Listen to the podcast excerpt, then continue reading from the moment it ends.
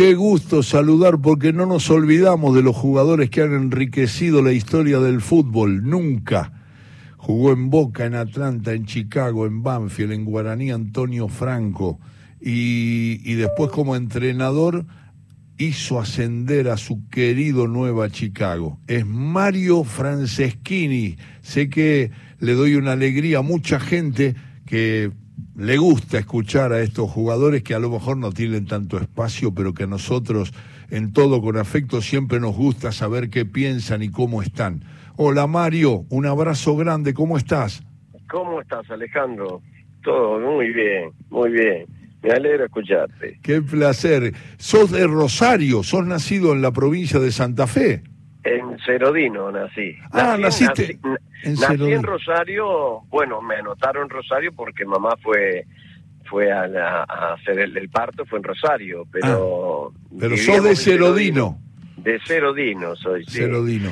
Ahí, Pueblo de Ediberto Rigui, Sí, de Rigue.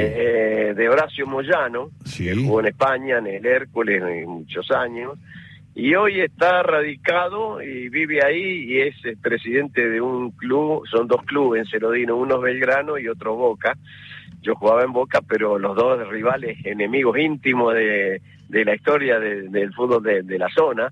Y Adrián Bastía es, este, está jugando en Belgrano de Cerodino y es presidente del club. Eh, tenemos nuestro, nuestro, eh, nuestra historia en Cerodino y es también además este, el, Daer, un dramaturgo, ¿no? Saer, Saer. Juan, Saer, Saer, Juan José Saer, un gran eh, escritor y un gran y un gran eh, cuentista. La verdad que te lo iba a marcar ahora. Juan José Saer, un, un enorme, es de Cerodino, claro, claro. Mirá, mirá qué historia que mezclaste el fútbol y también entró la literatura. Es Mario Franceschini que está charlando con nosotros. Es un poquito más chico que yo, muy poquito, porque yo soy del 54 de diciembre y él es de marzo del 55. ¿Estoy bien, Mario? Correcto. Correcto. sí. Ahora, arrancaste, eh, eh, yo tengo Boca 74-75. ¿Estuviste en el equipo de Rogelio Domínguez? Sí, sí, yo tuve todo el proceso de Rogelio Domínguez. Obviamente, eh, yo vine para la quinta. Eh, jugué quinta, cuarta, tercera y algunos partidos en primera, Rogelio me convocaba. Claro. Y después, este bueno, se fue en- y viene Lorenzo Ajá. y yo voy a préstamo a Atlanta.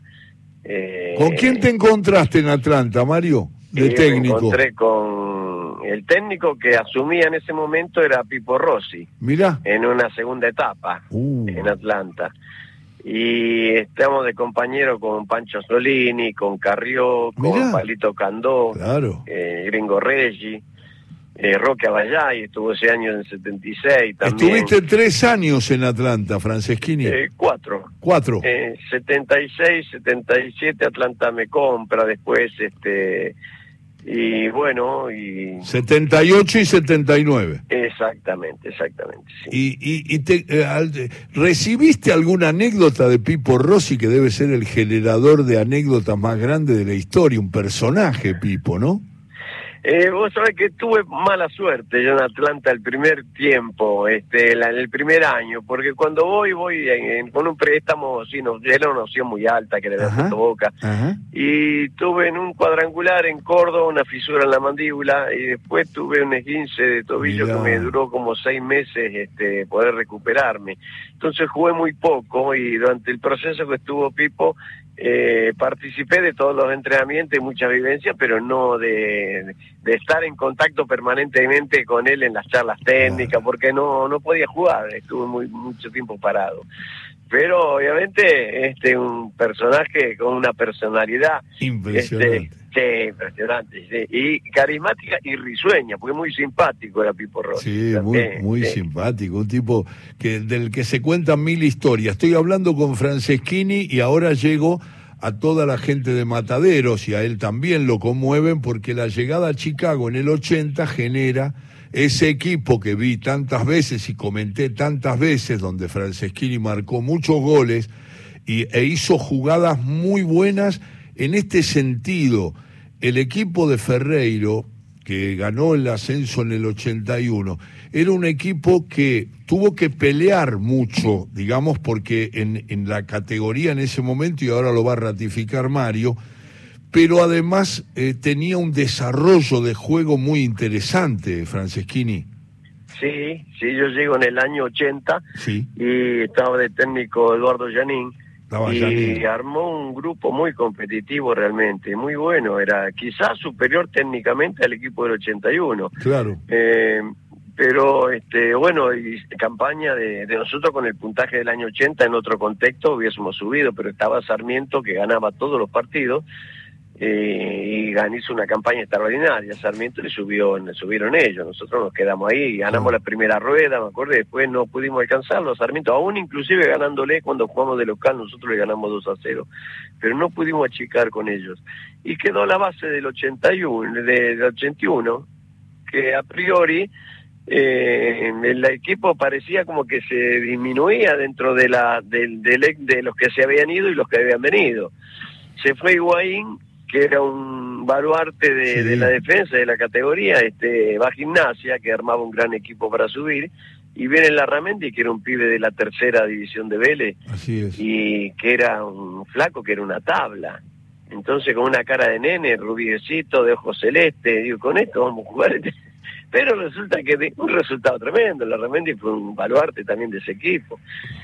Y bueno, eh, con una base que teníamos del año anterior, este, que veníamos como 14 partidos invictos, prolongamos el invicto como a, a 28 partidos, y bueno, ahí se fue creando la ilusión de subir. Mario, jugabas con el 10 eh, y, yo digo, eh, el 10 históricamente, San Filipo, La Bruna, para ir más atrás, le digo a los jóvenes, era un poco el 9, el punta. Vos jugabas, eras un tipo de desde la mitad de la cancha, pero tenías mucha llegada, mucho gol. Sí, yo fui siempre, yo como hacía goles, Alejandro, a mí siempre yo fui en media punta. Eh, Claro. El, el, el 10 supuestamente se jugaba, decir, 8, 5, 10. Sí, El volante izquierdo, no, pero el 10 no jugaba en la izquierda, el 10 jugaba de enlace, de, de, de media punta, Sí, lo que de se dice ahora. Claro, de un enganche, detrás del 9. Y era mi mejor posición. Y este, bueno, la característica de ese equipo era mm, eh, tener un ataque muy muy profundo. Teníamos dos punteros que jugaban muy bien. Armani, y Herba era la delantera, ¿no? Claro, sí, sí, sí. Sí, teníamos mucho gol. Y, y bueno, ese equipo estaba. Y teníamos, era muy duro, era un equipo duro para jugar. El equipo fuerte, con una gran actitud y una hinchada que nos, que nos acompañaba en todos lados, ilusionados con subir. Y bueno, se fue tejiendo todo una, eh, un campeonato largo con un gran apoyo de, de- la gente. Y nosotros obviamente teníamos la mente puesta en el ascenso porque ya era un desafío. Para nosotros decir 70 años nos suben y siempre estaba el problema de, de que se caía al final y en ese contexto tuvimos que pelear todo el año nosotros teníamos una gran este, ansiedad de subir Claro. que a veces nos jugaba en contra en algunos partidos porque este bueno se metía más de lo que se jugaba por momentos ¿Cómo te fue, Franceschini? Estoy hablando con Mario Franceschini. Eh, eh, Mario, ¿cómo te fue en Banfield, que jugaste dos años, y, y después en Guaraní Antonio Franco? ¿Cómo te fue? Porque empieza a aparecer el final de tu carrera. ¿Te retiraste casi en la década del 90, un poquito antes o después? en Banfield realmente eh, tuve un año brillante el primer año que fui. Este, y después este, Banfield hace uso de la opción dentro de, un, de una huelga media eh, conflictiva. Pero el primer año en Banfield, eh, yo hice eh, 20 goles en ese torneo, pero en 20 partidos, no en 20 partidos jugados, habré jugado más de 20, pero hacía un gol por partido, no no podía hacer dos goles, entonces hice durante, no sé, habré jugado 35 partidos, Qué hice en 20 goles. hice, ¿Quién era el 20 técnico de. Banfield, Mario? Eh, era primero, este, estuvo, bueno, fue Ángel Celoria, Estuvo después Celoria. estuvo, sí, después estuvo Ediberto Riggi, Ah, no, en la segunda parte, Ediberto, el primero fue Inomirielo, ah, Miguel. y después de Inomirielo eh, vino Ángel Celoria. eh, que el equipo era estaba muy bien el equipo y después el profe este Ríos este Río Sebane Ajá, ajá. eh, eh, bueno, ese era un equipo que podía haber subido también, pero nos quedamos en el último partido y no clasificamos al octogonal por diferencia de gol. Claro, sí. Y el Y año de- siguiente, sí, En el 85 fuiste, saliste y fuiste a Guaraní Antonio Franco. en el 86, en el sí. 86 fui a Guaraní Antonio Franco, sí. Eh, sí, ya eh, ahí también tuve una etapa, pero no fue muy buena ya. Teníamos un equipo bárbaro, había armado un buen plantel, eh, estábamos con, con Pancho Sá de técnico, con, con Hugo Alves, Carlos Randazzo, Mirá. eh, Darío Lavaroni, eh, había otro, bueno, muy bueno, muy buenos jugadores, Pino Surace, que jugaba en, en Mar del Plata. Sí. Eh, bueno, Herrera, un chico de Boca, que era puntero derecho, muy buen jugador. Este, bueno, había un buen plantel, pero mm, eh, éramos este, eh, imprevisibles. Ganábamos de un partido local goleando, íbamos de visitante, perdíamos, por ahí perdíamos. eh, no se puso, no se pudo estabilizar ese equipo. Claro. Fue muy irregular, ¿no? Muy irregular. El primer año que se jugó en Nacional B. ¿Y cuándo te retiras del fútbol, eh, Mario? Y me retiro en el 87. Ah, Eh, claro. No era grande, porque tenía 32 años. Sí, no eras tan grande como ahora. Y que, viste que es una pregunta que todos, estoy hablando con Mario Franceschini, eh, una pregunta que nosotros siempre hacemos a los, a los futbolistas, que es que algunos la pasaron muy mal en el retiro, otros lo supieron manejar mejor. ¿Cómo te fue a vos, Mario? El retiro es muy duro, Alejandro. Eh, eh, todos coincidimos en que eh, es difícil dejar una cosa donde uno se ha preparado para jugar eh, casi toda la vida detrás de una pelota, jugando y va dejando un poquito las cosas de lado. Yo terminé el secundario, me acuerdo, pero no seguí ninguna carrera ni universitaria ni terciaria, que a veces es complicado hacerla también. Pero se puede, algunas profesiones se podría este, estudiar el- el jugador de fútbol, pero se vuelca mucho a lo deportivo y después este, cuando llega el momento del retiro eh, te tienen que suceder algunas cosas para que después encauces tu vida. Por ejemplo, una es tener un muy buen pasar económico, donde te- ese, ese buen pasar económico te permita eh, programar lo que viene después. Claro. Y en ese entonces nosotros no, no, no, no ganábamos mucho dinero como para, bueno, salvar este su, su futuro eh, con el fútbol solamente. Tuviste que luchar mucho. Sí, sí, sí. Y, y lo otro es también este mm, el jugador de fútbol no está preparado este para eh, no se prepara eh, mientras va el transcurso de la profesión, no, Claro. tampoco se va preparando para el retiro. Y por ahí viene brusco. Yo perdí la ilusión y cuando perdí la ilusión un día estaba entrenando en Deportivo Merlo con el gato Daniele, que era el técnico, Sí. y me caí en un entrenamiento, estaba por arreglar la parte contractual, tiene una diferencia, y me caí en, en- en un entrenamiento, me dolió el cuerpo y le dije, gato, no juego más. No, ¿cómo no? No juego más. No juego más. Perdí la ilusión, este, mm, no estaba motivado y dije, no juego más. Y entonces, bueno, y ahí viene el problema, Alejandro, de decir, bueno, ¿y ahora qué? ¿Y ahora qué? Claro, además eras pibe, 32. Claro. Era, era- no eras un hombre grande. No, no, no, no. no, no, Eras sí. un muchacho, digamos. 32 años hoy en día es un hombre muy joven. Y este. ¿Y bueno, para dónde fuiste, Mario? ¿Cómo resolviste esa situación? Sí, ¿Te- te- pensame- eh, te- ¿El último equipo fue Merlo? Merlo fue el último equipo, pero estaba fichado, pero no, este, estaba, como se dice, la escribió en caligráfica. Faltaba arreglar, este, Ah. entonces no, no tuve ningún contrato con Merlo ni Ah, nada. ah. Bien, es un muy buen equipo había armado Merlo, eh, con el negro Milano, el de Fabián Nardosa. Uy, qué buenos Eh, no, hizo, jugadores. hizo un buen, un buen torneo hizo, pero bueno, se me cayó la ficha, va a decir, bueno, no juego más. ¿Y no qué más. hiciste, Mario? ¿Cómo, cómo reaccionaste Y de entrada? Es, es, es duro, es duro porque si bueno, y ahora, y ahora para dónde, ay, ay, ay, para dónde y te vas conectando con alguna gente, no sé, claro, por ahí necesitas un capital importante para iniciar algo, iniciar algo que desconoces también.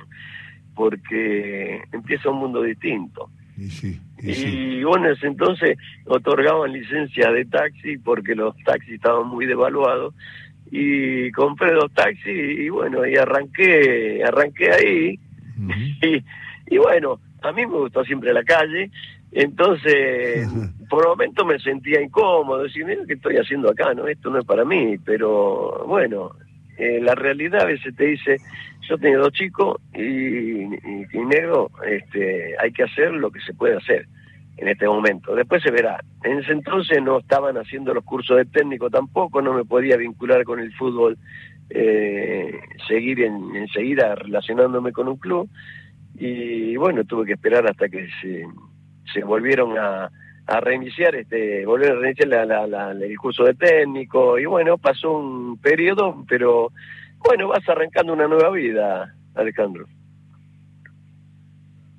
Eh, Mario, claro, uno, uno entra en un mundo que es el de la dirección técnica y vos tuviste un, un tema, porque en el 2011, 2012, llegás a Chicago, un poquito antes, y, y lográs el ascenso a la B Nacional. Y la verdad que eso está en el corazón de todos los hinchas de Chicago. ¿Cómo te adaptaste a la dirección técnica? ¿Cómo lo viviste en, en Chicago y después logrando ese éxito que te dejó siempre en un lugar de admiración y de respeto del, del, futbolero, ¿no? Eh, mira, yo cuando hice el curso de técnico me relacioné con el Colegio de Abogados de Morón Eh, y trabajo hasta el día de hoy. Trabajo en este momento, estoy en el campo de deporte del Colegio de Abogados. Mira, Y, y bueno, en ese en ese transcurso este me sirvió de mucho estar con un grupo de enfrente, empezar a hablar, porque en fútbol es este eh, es tremendo, estás de la otra vereda cuando sos entrenador. Entonces tenés que enfrentar un grupo de muchachos, tenés que trabajar con ellos, convencerlos. A mí me sirvió mucho de, práctica el hecho de, de haber dirigido este, en forma amateur el tema de, las competencias que tienen, que son varias, los abogados, pero en base a eso, después cuando me llegó la posibilidad de dirigirme a Chicago, que fui mm, dos veces o tres veces con distintas comisiones, eh, bueno, empecé a dirigir las categorías mayores en el 2009, 2010 y el 2011 me dan la posibilidad de, de tomar el equipo, el primer equipo en, un, en una situación muy complicada del club, que quizás te acordarás, este, Sí, con conflictos internos, con las hinchadas, Sí, sí. que hubo un- una muerte en el en el Santoyani, Sí. eh, una muerte primero en una reunión en el polideportivo, eh, después una vendetta en el Santoyani de la otra fracción, el club este eh, cerrado, intervenido por la ministra Garré que estaba en ese momento, Ajá. teníamos las puertas cerradas, no podíamos ni siquiera ir a entrenar, íbamos a entrenar al Parque Avellaneda, Palermo, fue en ese transcurso nosotros estábamos dirigiendo primera división con un resultado, con, un- con muy buenos resultados. Y bueno, en ese contexto eh, se, terminó ascendiendo con un ascenso que fue eh, realmente para una película de, de, de emociones, porque justo definir el ascenso en la cancha de Chacarita. Nosotros ganamos el octogonal. En la Sí. segunda rueda eh, le sacamos más puntos que Sarmiento, pero estábamos muy lejos. Desde que agarramos nosotros estábamos muy lejos, no lo pudimos alcanzar. Pero terminamos segundo en, el, en la tabla y después vamos a jugar el octogonal. El octogonal que te depositaba en el, en el partido de, de. ¿Cómo era? La promoción con Sí, el último del Para Nacional B. mantenerte en la categoría o perderla, sí. Claro, nosotros ganamos el octogonal, lo ganamos invicto con dos goles en contra que nos hicieron este, en el último partido con Acasuso. Bueno, y la cuestión es que, bueno, vamos a la promoción con Chacarita, le ganamos primero de local 1-0 y después ahí vamos al partido final en la cancha de, de Chacarita en San Martín. Y bueno, se desencadena todo de una manera eh, muy emotiva, con un desenlace muy lindo para nosotros, obvio, ¿no? Claro, claro, claro. que, que el hincha de Chicago lo ha festejado este, enormemente por lo emotivo, que fue realmente, uno lo mira ahora con el tiempo que pasó y realmente eh, ha sido muy lindo, una alegría tremenda. ¿Quedaste, Pero vos- vos- ¿quedaste vos- vinculado, Mario, al fútbol o no? Eh, no, dirigí Nacional B sí, sabía. durante 15 fechas y siempre sueno, suena con que cuando hay un problema en Nueva Chicago volveríamos a dirigir, pero eh, no hubo posibilidades. Las, las comisiones directivas que han venido después han tenido un perfil completamente distinto quizá este, a lo que nosotros eh, pregonamos como entrenador y, bueno, quizá este, no se ha dado nunca. Ahora estaba a punto de volver hace unos meses atrás, pero justo la persona que hacía cargo del fútbol profesional tuvo un problema de salud y falleció en ese, en ese momento. Y bueno, giraron para otro lado y la relación con el, con el club y con la gente siempre ha sido muy buena y sigue estando. Pero con la comisión directiva parece que hay un distanciamiento.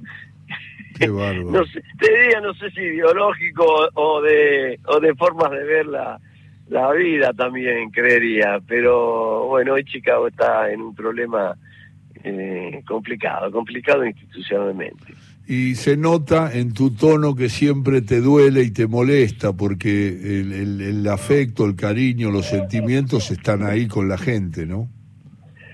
Mira, si yo te digo una cosa, Alejandro, a veces con sinceridad, hasta es un, rasgo de tontería que a veces cometen los dirigentes de Chicago. Porque nunca van a tener, yo creo que tenemos un respaldo, nosotros los que hemos trabajado en el club tenemos un gran respaldo de la gente. Y ni siquiera este, son inteligentes de decir, bueno, si tengo un momento de incertidumbre, vamos a llamarlo a estos muchachos, somos varios muchachos en el club que tenemos un buen consenso con la gente, inclusive por los resultados que conseguimos más que por lo, lo que hemos sido como jugadores. Eh, y bueno, pero no nos convocan, no nos convocan, no sé por qué, pero no nos convocan. Así que bueno, en algún momento quizá volveremos, ya me dicen, ya se me pasa un poquito el tiempo, vale, ya estoy bastante grande, así que, este, bueno, sí, es un, es un destrato más que un maltrato, es un destrato de pronto que tenemos a veces algunos jugadores que hemos pasado por el club y que ni siquiera nos convocan para para eh, eh, que de pronto demos una opinión. Solo eso. Qué cosa. Pero nunca es tarde, nunca es tarde. Eh, yo pienso que en algún momento va a aparecer eso de, convocarlos a las personas que pueden este, sacar a Nueva Chicago de una situación tan complicada. Mario, no sabes el gusto que me da escucharte, tus opiniones de fútbol, tu historia como futbolista, no la olvidamos como tanta gente que los sábados a la tarde se convoca para escuchar nuestro todo con afecto ahora por la radio pública. Te mando un enorme abrazo y espero verte pronto. Alejandro, un gusto, es un mimo para el alma nuestro, que somos los jugadores que, que, bueno, que dejamos de jugar y dejamos estar en, en este, en este tipo de situaciones, de hablar con los, con los periodistas, este, y bueno, es un, es un gusto eh, volver a charlar con vos. Y muy agradecido por, por el llamado. No los olvidamos nunca. Un abrazo grande, Mario. Gracias, Ale. Un abrazo para vos. Chao. Mario Franceschini, charlando con nosotros y mejorando la tarde.